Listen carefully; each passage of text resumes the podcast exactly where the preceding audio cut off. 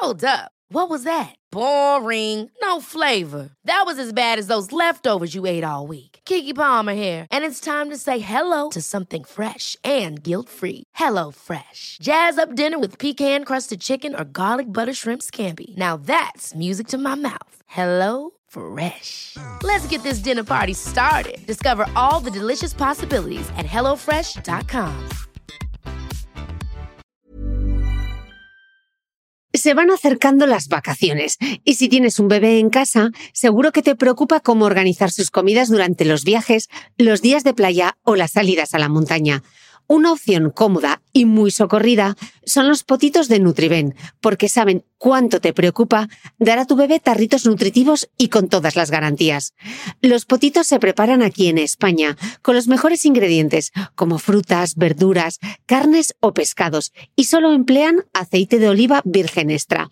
Esos ingredientes tal cual se trituran, cocinan y se envasan al vacío para su correcta conservación. Y ya sabes que igual de importantes son los ingredientes que lleva un alimento como los que no lleva. Los potitos de Nutriben son tarritos que no contienen sal, azúcares añadidos, almidón, colorantes, conservantes, gluten o aceite de palma. Recuerda que los únicos potitos son de Nutriben. Gracias a Nutriben y a su marca Potitos por apoyar los buenos contenidos en este podcast.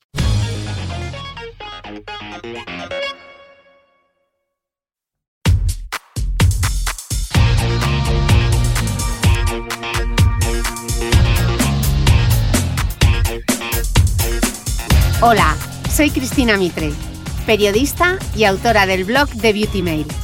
Bienvenidos a mi podcast, donde todas las semanas charlaré con los mejores expertos de la cosmética, la nutrición, el fitness y el bienestar, para que te sientas bien y te veas mejor.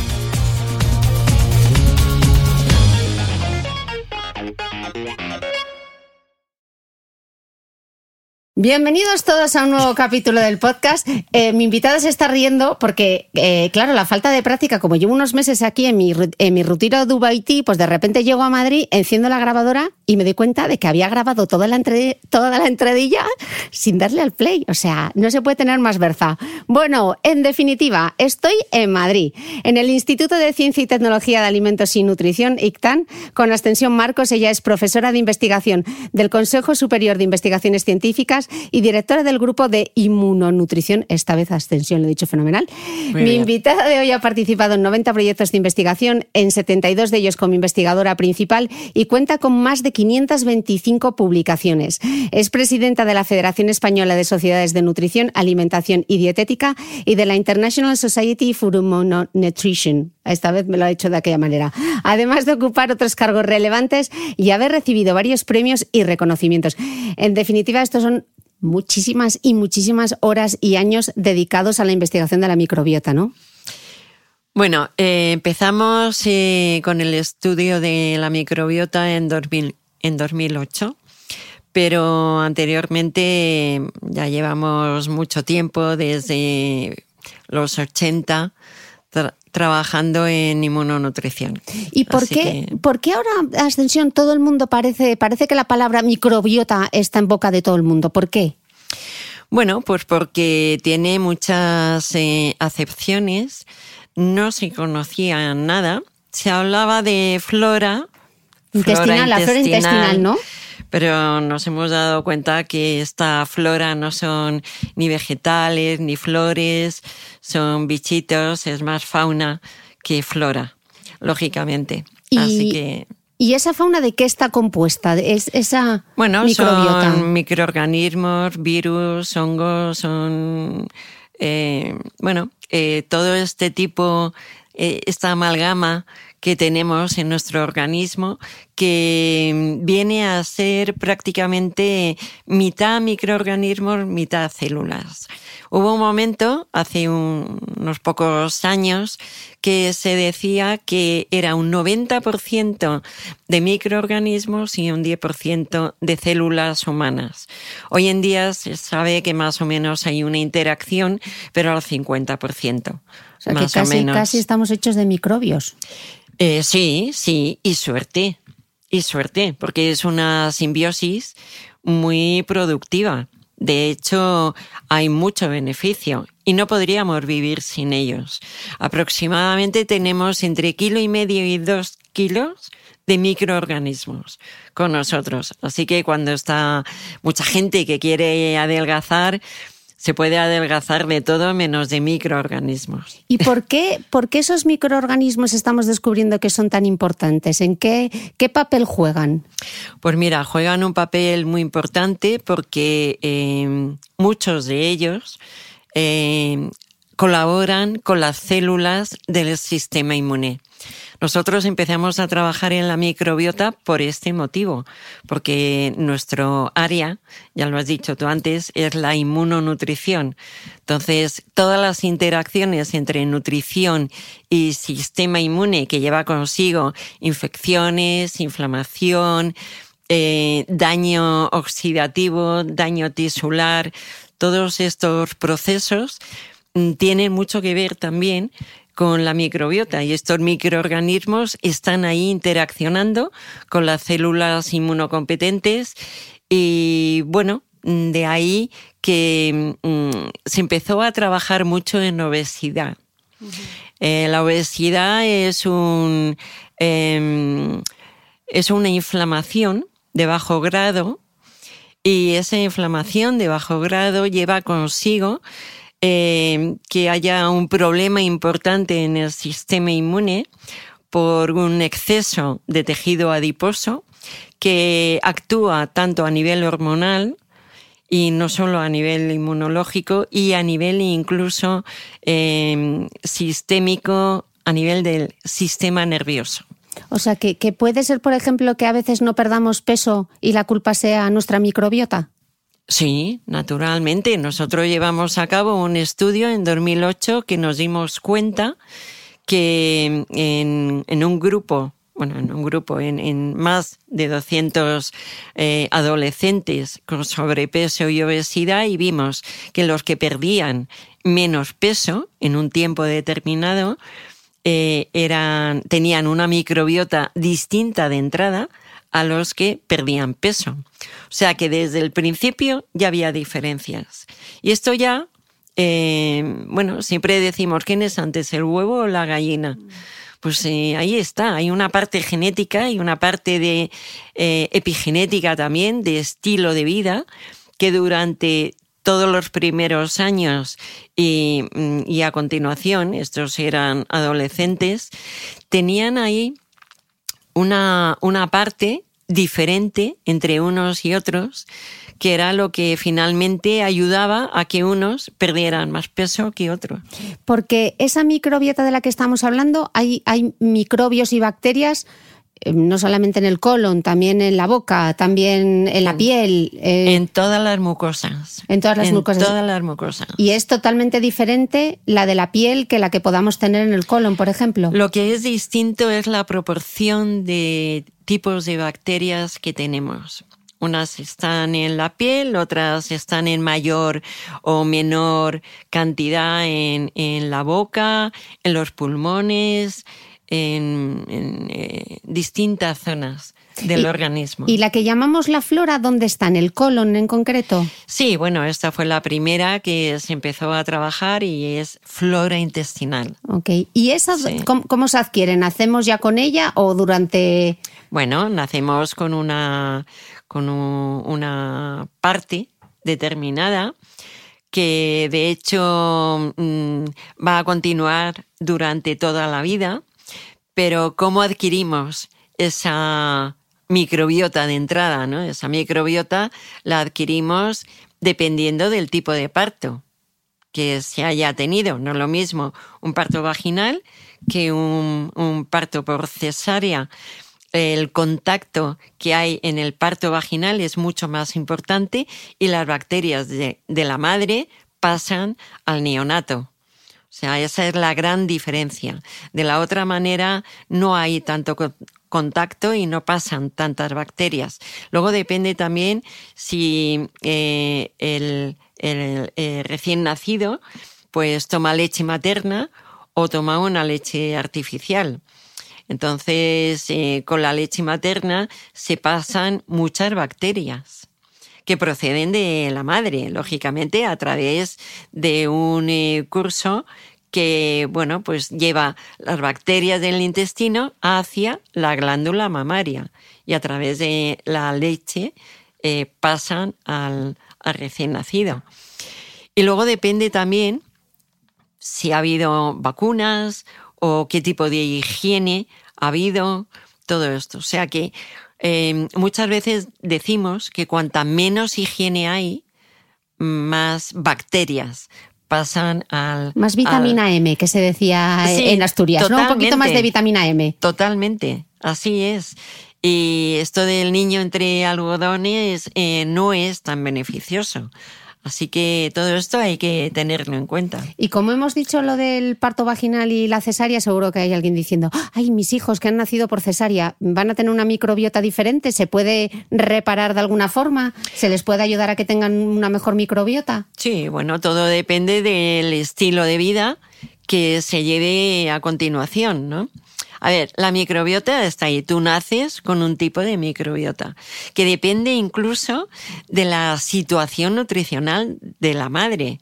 No es lo mismo aquellas madres que tienen un peso normal o las que tienen sobrepeso, obesidad o diabetes. O el caso contrario, que tengan un trastorno alimenticio, ¿no? Una anorexia si tienen una anorexia, eh, a ver, nosotros llevamos mucho tiempo trabajando en este tema y no es fácil que una paciente con anorexia eh, sea capaz de ser madre de entrada, porque le falta tejido adiposo.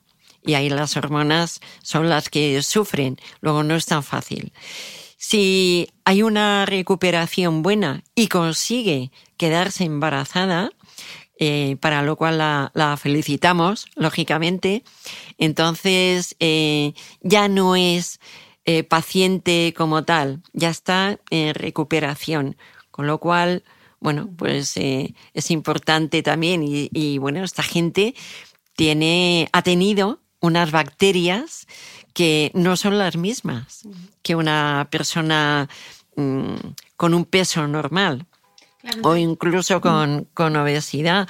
Hay eh, determinadas bacterias que son típicas de trastornos alimentarios porque lo que hacen estas bacterias es ayudar a que la poca energía que ingieren la puedan asimilar y sea disponible. Claro, entonces estoy pensando también, eh, por eso en el embarazo se, se insiste tanto en las infecciones bucales, en la gingivitis, porque eso será un tipo de bacterias que puede llegar a la microbiota del feto, del propio feto, ¿no? Sí, sí. Sí, sí. Se dice que eh, el útero es eh, completamente estéril. Sobre esto hay bastante controversia porque cada vez se está viendo más que no es tan estéril y que ya empiezan a ir bacterias. Que en su mayor parte van a ser beneficiosas, lógicamente, pero que ya empiezan a instaurarse. ¿Y, la microbiota de un hombre y de una mujer es diferente por una cuestión de sexo? Sí, hay diferencias y nosotros ahora mismo lo estamos viendo en un estudio en el que estamos eh, evaluando hasta qué punto el estilo de vida, la edad y el género tienen que ver con em, un tipo de bacterias u otro. Y sí, lo estamos viendo, hay diferencias. ¿Y también de dónde nazcas en el mundo? ¿Una china o un chino tiene una mm, microbiota diferente a la de un europeo por la dieta que lleva? O... Bueno, ahí hay muchos condicionantes y determinantes que están todavía ¿eh? por, por trabajar. Se ha llegado a decir en algún estudio que no tenía nada que ver, pero yo sigo pensando que el hecho de vivir en un medio rural o en un medio urbano, ahí ya hay diferencias y esto está eh, evidenciado ya en, en trabajos. El hecho de vivir en la China o vivir aquí en España, Hombre, partimos de madres que no tienen el mismo estilo de vida muchas veces, o el peso, o sencillamente su situación nutricional no es la misma. Así que mm, algún cambio tiene que haber. ¿Y cuál es esa relación directa entonces entre esas bacterias que tenemos nosotros en, el, en, los intestinos y el sistema inmune? ¿Cómo se relacionan los unos con, un sistema con el otro? Bueno, hay células en el intestino y hay células inmunocompetentes que a través de mecanismos de interacciones entre unas y otras está conformando parte de la microbiota, de forma que ayudan o ayudan a tener una mejor salud o puede ser todo lo contrario, estén trabajando en una lo que llamamos disbiosis. Es, lo que te iba a preguntar ahora, ¿qué es eso de la disbiosis intestinal? Es un desequilibrio de la microbiota. Las, eh, tiene que haber un equilibrio entre unas bacterias y otras. Cualquier patología que haya origina una disbiosis. Entonces. Em, cualquier, cualquiera, cualquier, cualquier, patología. Desde un catarro hasta un cáncer hace que tengamos una microbiota diferente. Sí, hay diferencias. Lo que pasa es que, claro, la microbiota lleva en, en esa diferenciación, lleva un tiempo. Entonces, un simple catarro de dos, tres días mm, no está claro hasta qué punto va a haber una diferencia. Mm pero en el momento que ya se instaura una patología importante, ya sea cardiovascular, diabetes, cáncer, todo esto está generando un desequilibrio de bacterias y muchas veces una menor diversidad de bacterias. Se van unas que podían ser muy importantes, muy beneficiosas y empiezan a dejar huecos que es lo que finalmente, bueno, pues si todo esto augura una patología, una patología determinada, dependiendo de las que se quedan y las que se han ido. ¿Y qué cosas hacemos en nuestro día a día que eh, fulminan esas bacterias o, crean esa disbiosis eh, intestinal? Quizás sin ser conscientes. Bueno, eh, la alimentación es muy mala la que llevamos a cabo. Tenemos una dieta mediterránea que estamos muy orgullosos de, ella, pero que la verdad la mayor parte de las veces hacemos caso omiso, estamos comiendo muy mal. Y es importante no solo eh, lo que comemos, sino cuándo lo comemos, a qué horas y de qué forma. La velocidad hemos visto que también interfiere eh, en, el sistema inmune. Entonces, todo esto interacciona. Hay que hacer mindful eating para comer, o sea, hay que comer con calma y no atropellada como hago yo. Por ejemplo. Por ejemplo. Por ejemplo. Es importante. Sí. Y luego, bueno, pues dentro del estilo de vida, una actividad física que sea diaria, a poder ser. Y en la actividad física mm, es movernos todo el día. Eh, si hay que coger un ascensor, intentar ir por escaleras o, eh, no sé, hacer un poco de ejercicio, eh, de andar, eh, puede ser, mm, bueno, pues me bajo en la parada de metro anterior o de autobús o el taxi, me deja dos manzanas antes. Ir haciendo cosas de estas, que nos lleva cinco o diez minutos más. Vale, pues salimos antes. Ok. Pero hay que tenerlo en cuenta todo. Estabas diciendo las, las horas. Eh, los horarios de las comidas. Sí. ¿Qué es lo que hacemos mal con los horarios de las comidas? Bueno, algunos saltamos comidas. El desayuno, la comida y la cena son muy importantes, pero son importantes también en cuanto a cantidad y calidad. Eh, a ver, el desayuno a primera hora tiene que ser importante, no es un café y ya está. Eh, tenemos que comer y tenemos que comer fundamentalmente cereales, eh, una pieza de fruta y lácteos. Esto es fundamental. A la hora de comer, intentar comer muchas más mm, verduras, hortalizas, fruta, por supuesto. Tenemos que comer legumbre. está muy olvidada. Y bueno, pues eh, los expertos eh, dicen tres veces a la semana. Así que entre dos y tres estaría bastante bien. Y luego la cena, la cena tiene que ser muy frugal y a una hora determinada, al menos dos horas antes de ir a la cama. Esto no lo hacemos. La mayor parte de la gente pues cena a las 10, a las 11, y sobre todo en fines de semana. Bueno, ahí todavía no lo podemos permitir porque nos vamos a la, cama más tarde y nos levantamos más tarde al día siguiente.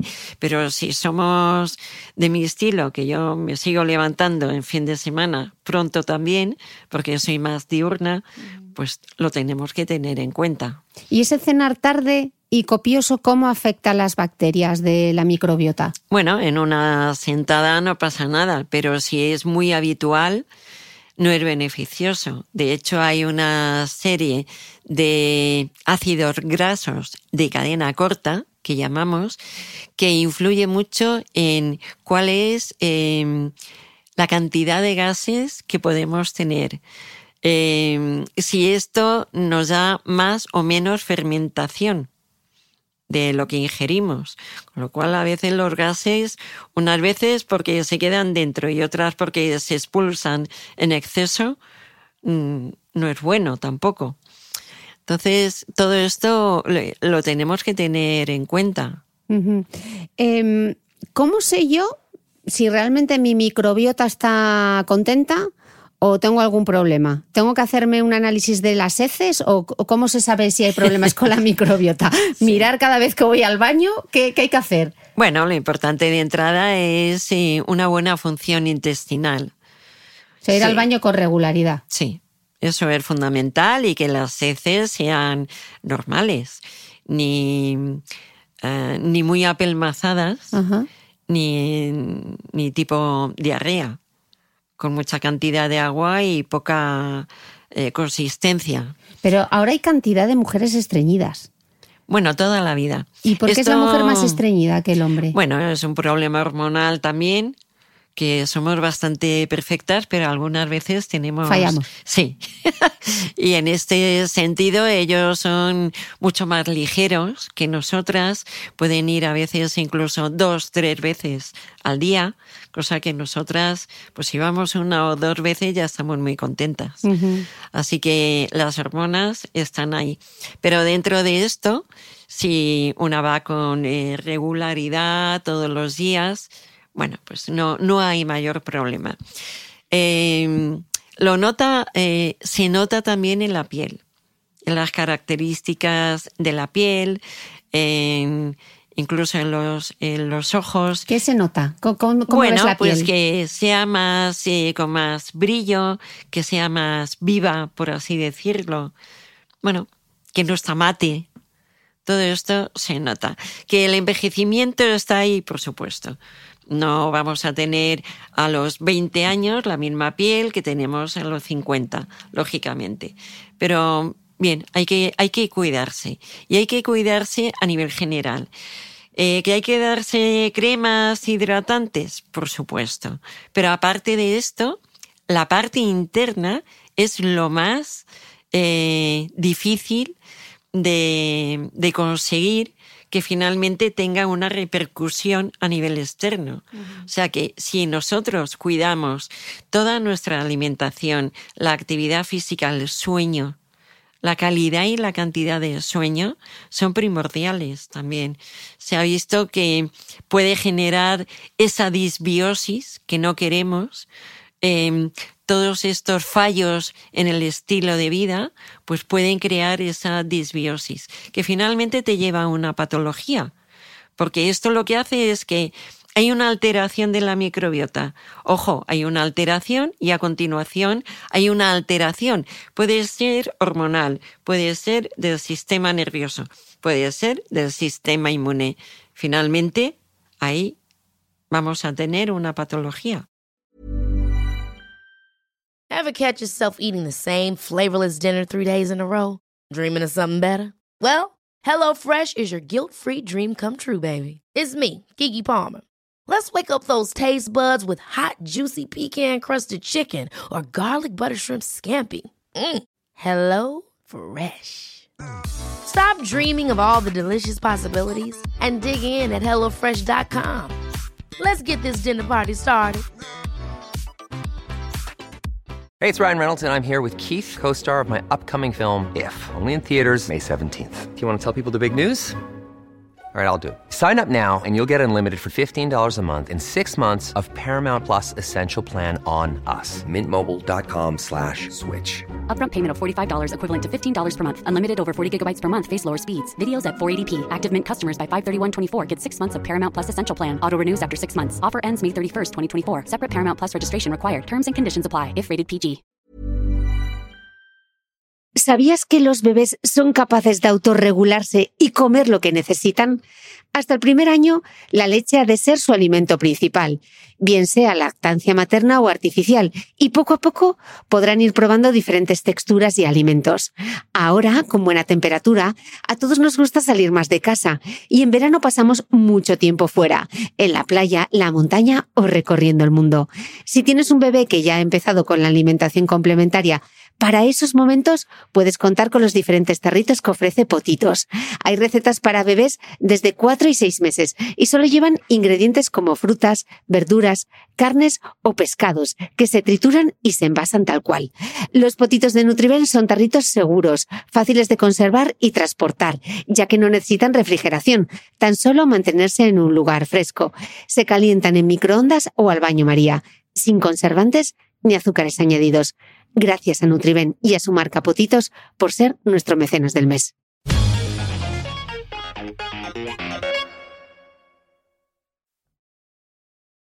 Estabas diciendo que eh, los problemas con la microbiota a veces se pueden ver en la piel, que sea una piel eh, mate, cetina, que no tenga luz, que sea poco Sí. luminosa, y también en los ojos. ¿Qué se ve en los Sí, ojos? Lo mismo.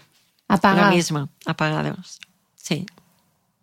Qué, eh, qué- qué curioso. Entonces, ahora es donde llega el momento de, bueno, si te vas con regularidad al baño, si te ves bien la piel, si los ojos están bien, etcétera. Y llega ya la batería de los probióticos, los probióticos, toda esta suplementación que estamos ahora rodeados de ella y que nos van a empezar a bombardear cada vez más. Entonces, expliquemos un poco qué es cada uno de ellos, para qué sirven y si es re- realmente necesario suplementarse. Entonces, ¿qué son, Efectivamente. qué son los probióticos?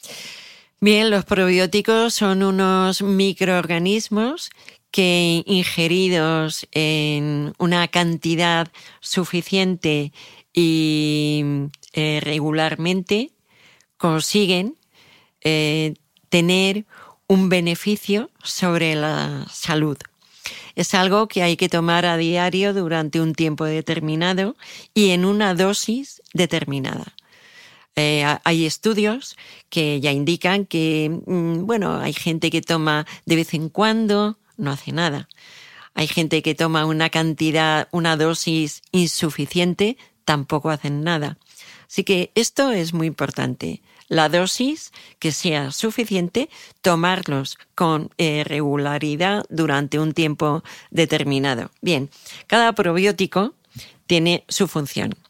Y el probiótico tiene un nombre y dos apellidos, como los españoles. Eh, y esto depende del género, la familia, la cepa, todo esto. Eh, si a nosotros nos venden lactobacilos como tal o bifidobacterias, ojo, esto es como decir, bueno, mm, te llamas Ana o te llamas Pepa, no significa nada. Así que ojo, cuando nos den algo que sea con un nombre y dos apellidos. Da igual si son números o el, el nombre que sea. ¿Y cuáles son en concreto esos que... Bueno, hay muchos, hay muchos. Hoy en día hay muchos, eh, cada uno eh, o cada grupo de bacterias se ocupa de un problema determinado. Claro, pero no hay que ponerse a tomar probióticos así por el Sin artículo ton ni son. 33. No, no, Hay que ir a un buen profesional que indique, eh, bueno, pues eh, si es necesario o no. Por ejemplo, en dermatología, en cardio, en envejecimiento incluso también, en geriatría, en pediatría. Mm, Cada especialista tiene que conocer qué probióticos son los más importantes. Por ejemplo, eh, en los pequeños, pues hay diarreas infantiles y bien, ahí está el pediatra para decir el probiótico que hace falta. En gastro lo mismo, en gastroenterología nos tienen que decir eh, nos tienen que dar un diagnóstico y a partir de ahí decir, bueno, esto es lo que tiene que hacer y este probiótico, este grupo de probióticos le puede ir bien. En este sentido tenemos un problema importante los que estamos eh, dedicados a este área de investigación y además dentro de la Sociedad Española de Microbiota, Probióticos y Prebióticos eh, se ha sacado una guía que es muy importante para determinar cuáles son los probióticos para cada asunto. ¿Y esa la podemos consultar? ¿Hay algún sitio donde se pueda consultar esa guía? Cualquiera que nos esté escuchando que pueda echarle un ojo. O sea, es de acceso público. Sí, vale, sí. pues luego te pido el link y lo pondremos perfecto, en las notas del perfecto. podcast, que ya sabéis que están siempre en el post que acompaña a este blog. Ahí os lo dejaré. Vale, entonces nos quedan claro cuáles son los probióticos que tienen que tener nombres y apellidos y que son bajo la prescripción. Entonces, ahora, ¿qué Pero- son? Pero, Pero hay que tener mucho cuidado porque en Internet nos encontramos con un montón de anuncios eh, de muchos probióticos que no hacen nada. Por eso digo que hay que ir a un buen profesional, incluso en las farmacias ya están trabajando mucho este tema también, para que, bueno, pues un paciente que pide un antibiótico, por ejemplo, el antibiótico se carga eh, la- la- las bacterias, las buenas y las malas. Entonces hay que generar otra vez las buenas bacterias. Para eso está el farmacéutico también, que ayuda a darte un producto determinado y que, bueno, sea beneficioso. Vale, entonces nos queda un, eh, un resumen a lo barrio sésamo, eh, sería que el probiótico es el bichito, ¿no? Sí. Sí, entonces llega... Bichito bueno. El bichito bueno. Entonces llega el prebiótico y el prebiótico ya no es el bichito nuevo, es el alpiste, ¿no? Creo, o algo así. El prebiótico, el prebiótico es eh, el alimento del probiótico. Por eso es tan importante que nuestra alimentación, como he dicho antes, haya verduras, fruta, legumbres, cereales, porque todo esto eh, estamos ingiriendo fibra. Y la fibra ayuda mucho en este sentido. Y luego el prebiótico como tal, hay sustancias que son prebióticas y bueno, pues desde inulina, fructoligosacáridos, eh, galactoligosacáridos, hay muchas sustancias, moléculas que son prebióticas. Y los almidones resistentes, por ejemplo, Claro, ¿no? Que es sí. interesante incluir. Cuéntanos un poco cómo es esto del almidón resistente cuando hacemos lo de las patatas y las dejamos enfriar. ¿Cómo podemos hacer en nuestra dieta que nuestra dieta sea rica en prebióticos sin tener que suplementarnos? Bueno, mm, ya lo he dicho antes, es que lo principal es ingerir fibra. Y ahí están, en, en todos estos alimentos hay prebióticos, hay moléculas prebióticas. O sea, son ingredientes que están ahí. No es una cuestión de la patata nada más, la patata es mm, una mm, pequeñísima parte. Es mucho más importante lo que te he dicho a nivel de todo aquello que tenga fibra. Porque ahí ya están todas las moléculas. Pero como nos, gusta suplementarnos, que yo es como, no, mejor me suplemento y me tomo un prebiótico que, que, Sí. darle, que darle a la dieta. ¿Realmente valdrían todos los alimentos que tengan fibra o tendrá que ser un tipo de fibra en concreto? Bien, hay dos tipos de fibra, lógicamente.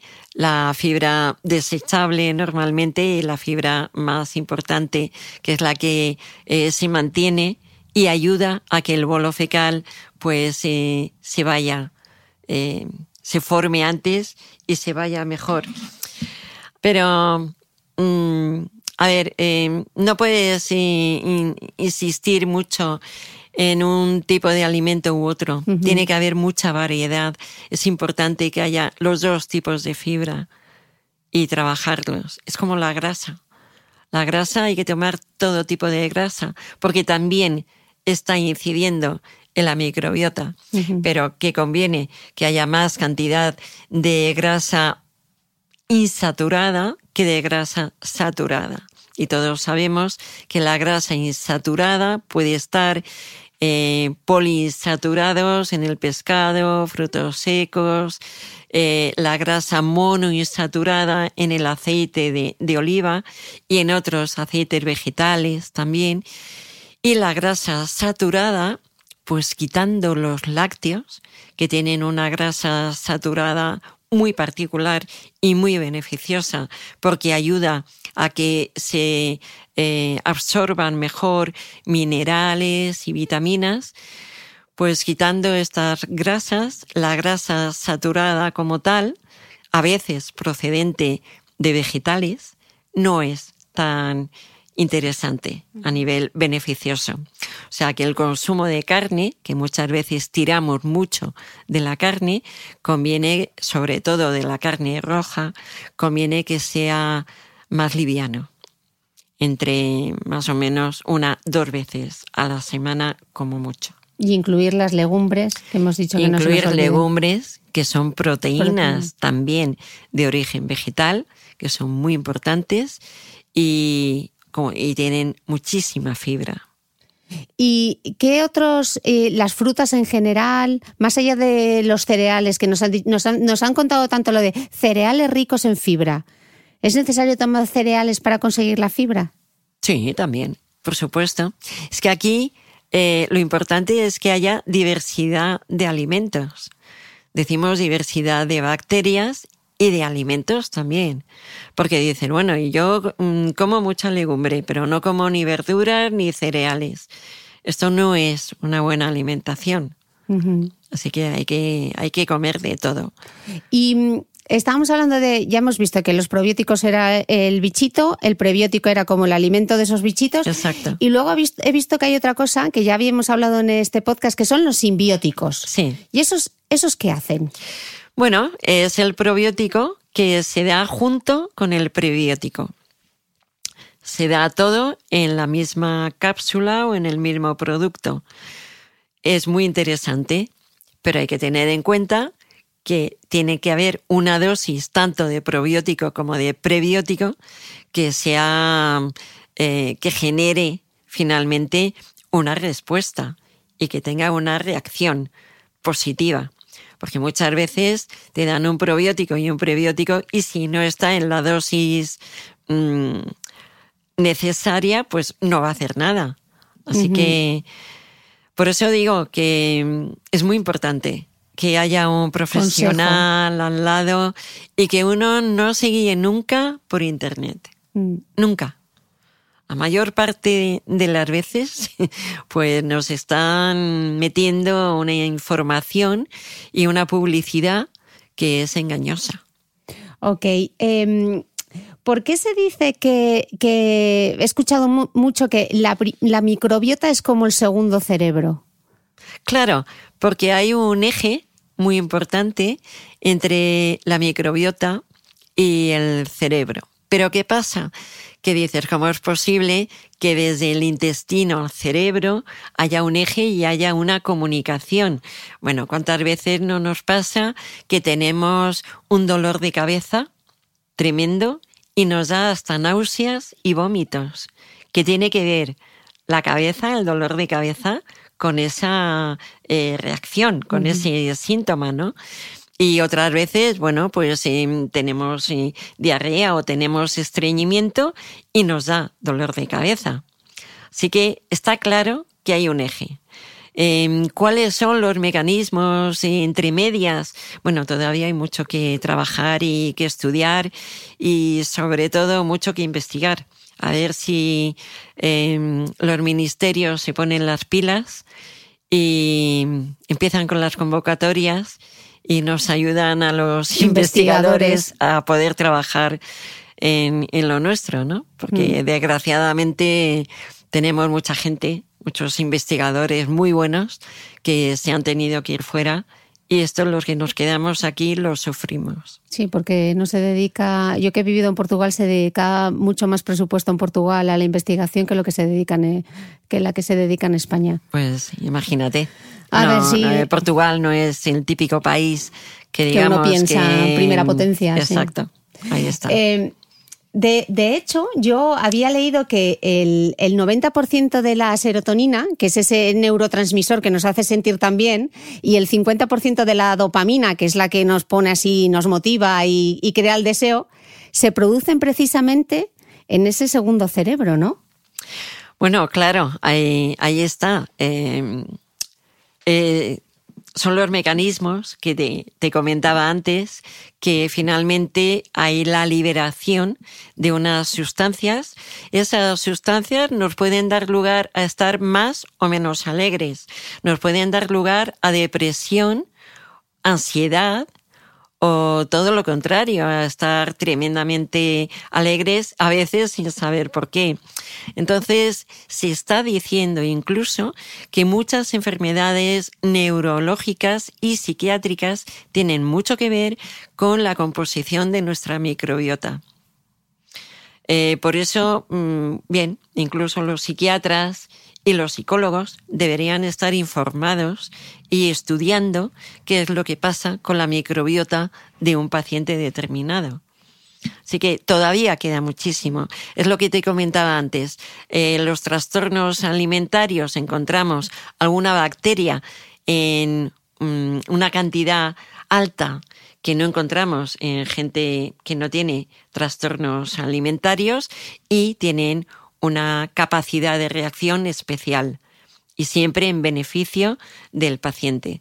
En obesidad, em, la cantidad de bacterias y, la, y el equilibrio es distinto a lo que encontramos en gente con un peso normal.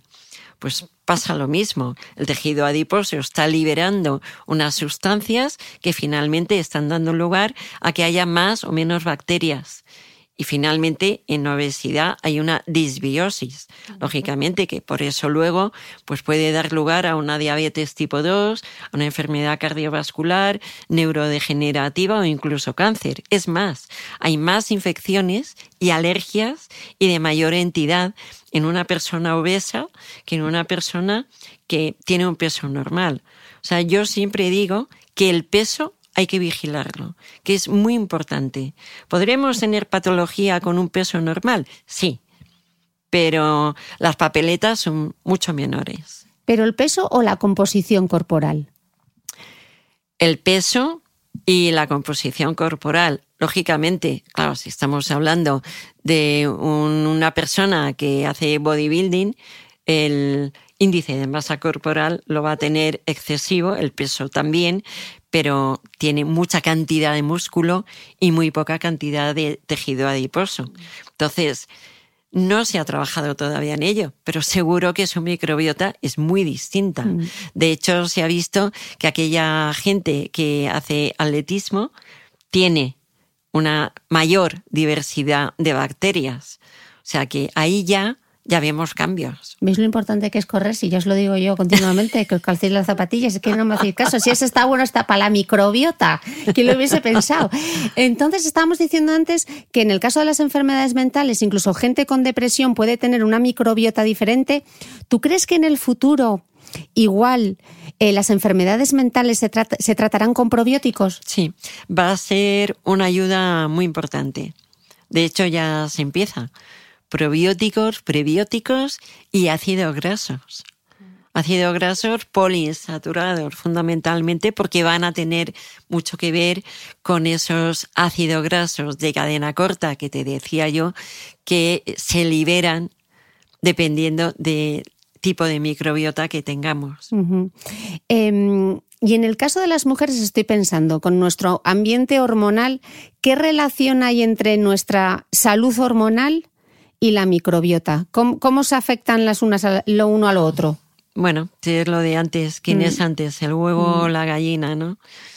Em, hay gente que tiene dolor en la menstruación, gente que no la tiene, incluso pasa también después, eh, cuánta gente te encuentras, cuántas mujeres te encuentras que te dicen, uff, estoy con la menopausia y tengo dolores y, o tengo eh, sofocos.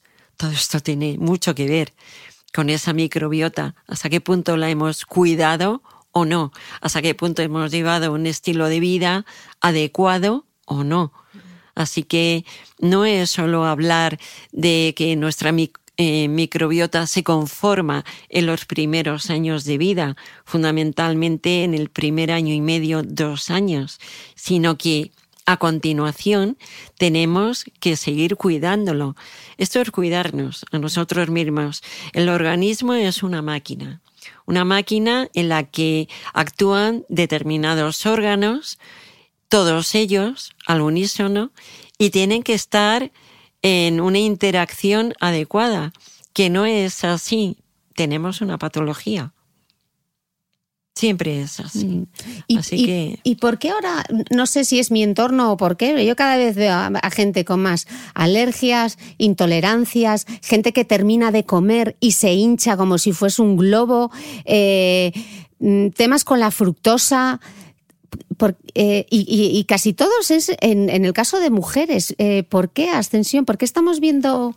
Bueno, las hormonas están ahí. Pero todo esto que dicen, bueno, pasa a las mujeres, quizá eh, hay una mayor incidencia, pero en hombres también. Depende de la microbiota. La microbiota, ya he dicho antes, no es igual en mujeres que en hombres. El género está ahí y los cromosomas están ahí. Así que alguna diferencia tiene que haber y hay, existe que, hay gente que eh, no digiere de la misma manera eh, los eh, carbohidratos, es cierto. Que muchas veces se dice, pues quítate el gluten, quítate la fructosa. el lasin. Exacto, eh, quítate la lactosa y parece que todo lo tenemos que tomar sin lactosa porque somos intolerantes. Bien, lo primero de todo es ir a un buen profesional que nos diga efectivamente si tenemos intolerancia a algo. Pero con una buena analítica. No con esos test de intolerancia. No, ¿Qué opinas de esos no, test de olvídate, intolerancia? olvídate. No, no, no. No. no, porque mm, bueno, nosotros de hecho hemos intentado ver hasta qué punto era todo cierto y efectiva. Y ayer lo hablaba con un colega y efectivamente el problema es que a la misma persona le haces el test dos veces en el mismo momento o en distintos momentos y siempre sale distinto. O sea, no hay una reproducción que sea buena. Con lo cual, no es tan claro, te puedes gastar un montón de dinero en ello y no ves que sea efectivo. Así que te, te, te quitan un montón de alimentos y bueno, pues sí, al final dices, ah, me siento mejor. Bueno, ¿qué estás comiendo? Durante una temporada estarás mejor, pero finalmente vas a conseguir ser verdaderamente intolerante. Si tú te quitas la fructosa, la, la, eh, la lactosa y el gluten y no eres intolerante, de entrada a lo mejor tienes un pequeño beneficio, pero a la larga vas a conseguir ser intolerante y en cuanto vayas a, eh, a ingerir algún carbohidrato, pues lo vas a pasar mal.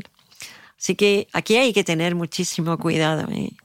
Y entonces realmente lo que, lo que deberíamos ir es a un médico que nos haga el test de la intolerancia a la fructosa para saber si somos intolerantes. Sí. eh, O a la lactosa. a la lactosa o al gluten, ¿no? gluten, Pero sí. todos estos tests que te venden, test alimentarios para saber, esos está claro que no tienen, que no tienen base, ¿no? No.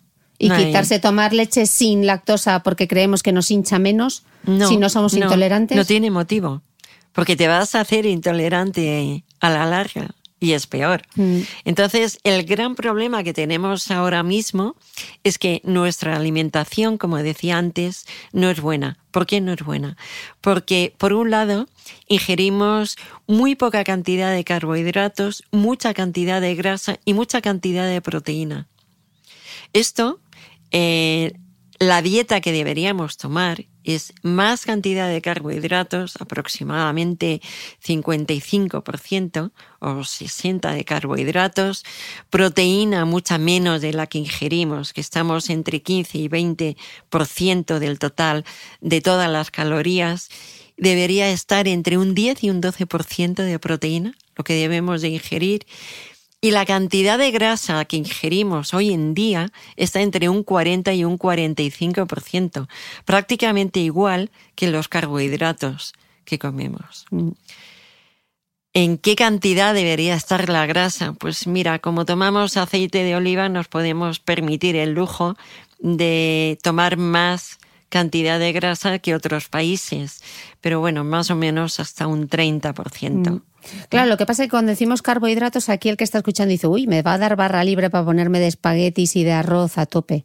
Cuando hablamos de carbohidratos, ¿de qué estamos carbohidratos hablando? estamos hablando, la fibra es parte y ahí eh, estamos hablando de lo que decía antes, verduras, hortalizas, fruta, legumbres, cereales, todo esto son carbohidratos. Y eso debería Así ser la base principal. efect- efectivamente, esta es la base. Que no nos olvidemos de los líquidos. Los líquidos son muy importantes y hay que ingerir aproximadamente entre un litro y medio, dos litros. Nosotras un poco menos, litro y medio, ellos un poco más. De dos- agua. Dos litros de agua. Pero sin olvidar que, bueno, pues eh, los caldos llevan agua, las sopas, las infusiones, los zumos, fundamentalmente zumos hechos en casa, no los zumos que a veces nos venden que, bueno, llevan más azúcar que otra cosa. Mm. Entonces, azúcar cuanta menos, mejor. Pero yo te estoy oyendo y digo, pero si es que es sencillo, ¿por qué lo complicamos luego tanto? ¿Por qué lo hacemos tan mal? Bueno, pues porque nos creemos todos los anuncios, nos creemos toda la publicidad, todo lo que hay en Internet, nos dicen que hay muchas dietas para esto, lo demás allá. Las cosas son muy fáciles si las tienes claras. Pero claro, hay mucho eh, alimento que viene de fuera y que está bien probarlo de vez en cuando, bueno, pues lo agregas a tu dieta, pero no por obligación tengo que tomar un producto determinado todos los días. Se trata de toda la variedad posible. Hay algunos alimentos que lógicamente eh, bueno, pues sí, cuando tú hablas de yogures, por ejemplo, pues sí, conviene incluirlos en la dieta habitual, porque es un alimento muy completo. Pero en general, bueno, pues eh, no tienes que tomar siempre la misma fruta o no tienes que tomar siempre la misma hortaliza. Mm. Hay que variar. Otro concepto que, mm, además de la disbiosis, otro concepto, otro concepto que, que he oído leer bastante es la permeabilidad intestinal. ¿Qué es eso de la permeabilidad intestinal? Bueno, eh, hoy en día, en general, se está eh, dejando un poco de lado muchas veces porque es esa eh, posibilidad que tiene el intestino de, mm, ingerir mejor, de que todo lo que ingiere sea más disponible. Pero bueno, en general aquí lo importante es esa microbiota que esté bien conformada y lo demás, eh, bueno, pues hoy en día la permeabilidad se está dejando un poco de lado. Y ya la última pregunta, ¿cuál es el futuro de la microbiota? ¿Hacia dónde va la línea de investigación? ¿Qué es lo que está por venir? Eh, la línea de investigación ya se han empezado con trasplantes, El trasplante, el famoso trasplante de el heces, famoso ¿no? trasplante de heces, pero hay que tener todavía mucho cuidado porque falta mucha investigación y algún estudio de los eh, pioneros pues tuvieron que dejarse de hacer porque a lo mejor una bacteria que para ti no era patógena, al trasplantármela a mí, a mí me producía una patología. Entonces se tuvo que suspender algún estudio. Mm, queda mucho, queda muchísimo todavía por averiguar. Por eso yo insisto tanto en que necesitamos fondos para investigar.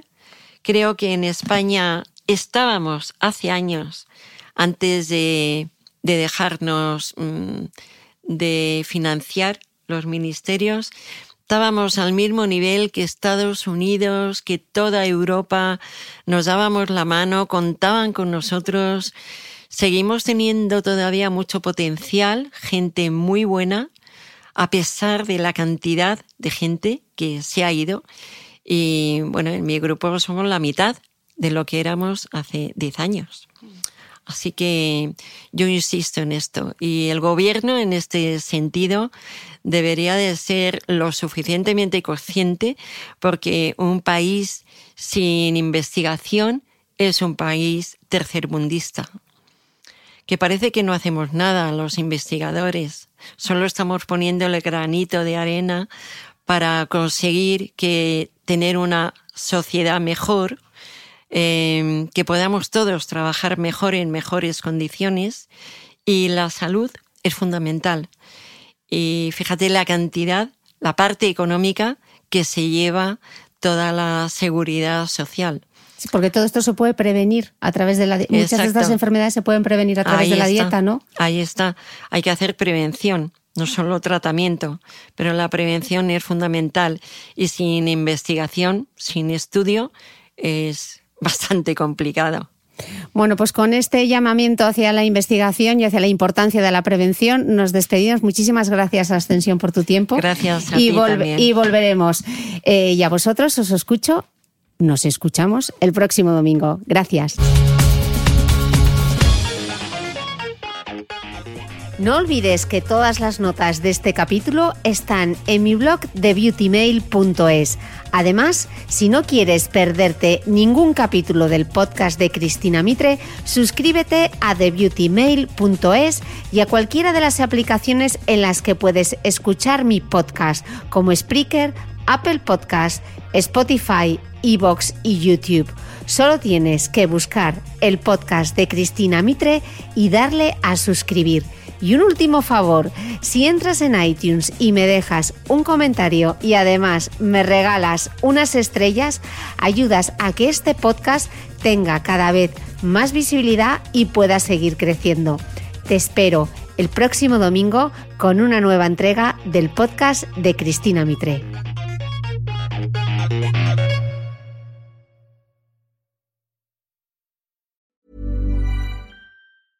Ever catch yourself eating the same flavorless dinner three days in a row?